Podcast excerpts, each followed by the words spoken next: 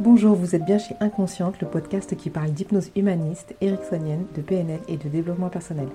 Je m'appelle Pascaline Nogrette, hypnothérapeute à Bordeaux. Passionnée par le corps et l'esprit et le lien entre les deux, je suis très motivée pour partager et simplifier tous ces outils que j'ai découverts toute seule ou que j'ai appris en formation ou dans les bouquins. Aujourd'hui, la question 4 de la détermination d'objectifs. La détermination d'objectifs est un ensemble de questions que je pose à mes patients à chaque séance ou à moi-même quand je veux régler quelque chose avec moi-même. Cet ensemble de questions me permet de préciser mon objectif, de l'objectiver au maximum, de trouver ce qui bloque et ainsi trouver la technique ou l'outil pour atteindre cet objectif.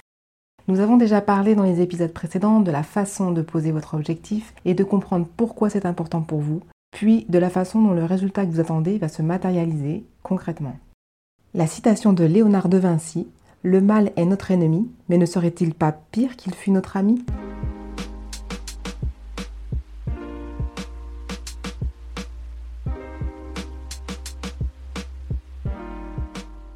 La question 4 parle de l'écologie, pas de celle dont on parle en politique ou en cours de civisme, mais de l'écologie du problème.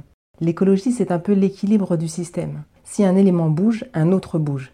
Eh bien, votre inconscient est pareil. Il maintient un équilibre en vous. S'il maintient son comportement que vous jugez négatif, ce n'est pas pour vous embêter. Simplement, c'est qu'il n'a pas pu faire autrement.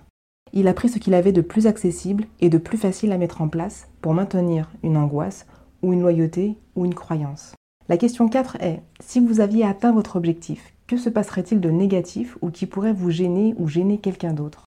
Cette question, personne n'y pense jamais. C'est donc le moment de s'y pencher pour comprendre pourquoi l'inconscient n'a pas intérêt à modifier quoi que ce soit.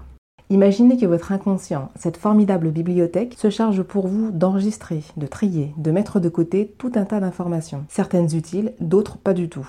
Imaginez plein de marmites tout autour de vous. C'est toutes les angoisses, les peurs et les souvenirs négatifs que votre inconscient espère mettre de côté pour vous, car ils ne vous font pas de bien.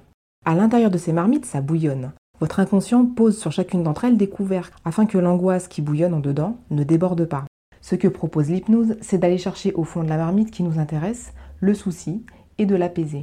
Le couvercle représente le comportement dont vous vous plaignez et vous demandez qu'on vous l'enlève, mais il a été déposé délicatement par votre inconscient une très bonne raison. Nous pouvons lui suggérer de l'enlever, mais dans ce cas, il ne maintient plus l'angoisse dans la marmite. Soit ça déborde, soit ça explose, soit l'inconscient va trouver un autre couvercle.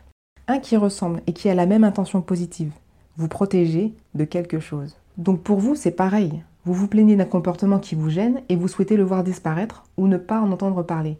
Et pourtant, sans lui, autre chose de moins sympa risque de faire surface.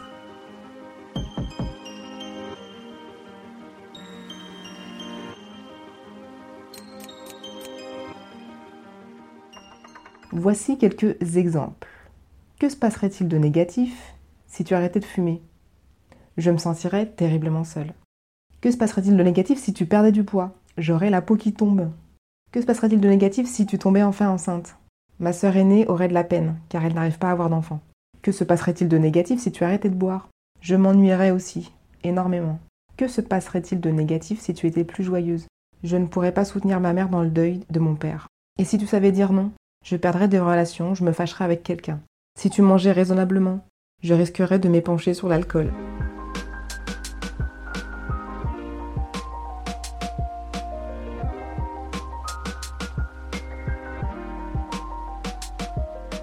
Dans les épisodes précédents, nous avions trois autres exemples. Si mes cheveux poussent de 3 cm en un mois, ce qui pourrait se passer de négatif, ma sœur serait jalouse. Ou alors, je ne me trouverais pas forcément jolie. Ou alors, mon père me ferait toujours des critiques, malgré tout. Deuxième exemple, si je perdais 20 kilos en 6 mois, que se passerait-il de négatif? Je serais tellement canon que je mettrais mon couple en péril.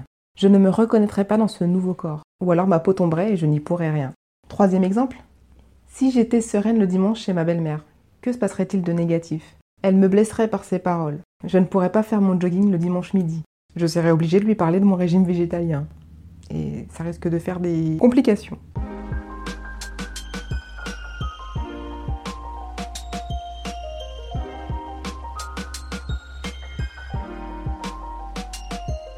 J'ai mis du temps pour comprendre que cette question était si importante. Je l'appelle le nerf de la guerre. Et surtout pour savoir qu'il y a toujours une réponse à cette question.